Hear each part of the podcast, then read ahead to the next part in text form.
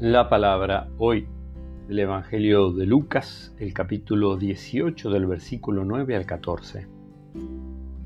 Refiriéndose a algunos que se tenían por justos y despreciaban a los demás, Jesús dijo esta parábola. Dos hombres subieron al templo para orar. Uno era fariseo y el otro publicano. El fariseo de pie oraba así. Dios mío, te doy gracias porque no soy como los demás hombres que son ladrones, injustos y adúlteros, ni tampoco como ese publicano.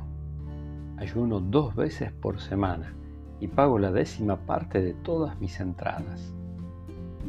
En cambio el publicano, manteniéndose a distancia, no se animaba ni siquiera a levantar los ojos al cielo, sino que se golpeaba el pecho diciendo, Dios mío, ten piedad de mí que soy un pecador.